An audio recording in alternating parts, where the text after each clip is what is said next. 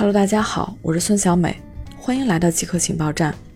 今天极客情报站的第一则消息是，华为手机出货量超过三星，跃居全球第一。根据市场研究公司易观国际的数据显示，今年二季度，华为的智能手机出货量超过三星，跃居全球第一。华为手机第二季度出货量五千五百八十万部，同比下滑百分之五。三星手机出货量五千三百七十万部。同比下滑百分之三十，华为遭到了美国政府的制裁，其海外业务受到了严重影响。海外手机出货量下滑了百分之二十二，但中国国内手机销量的强劲增长弥补了海外的损失。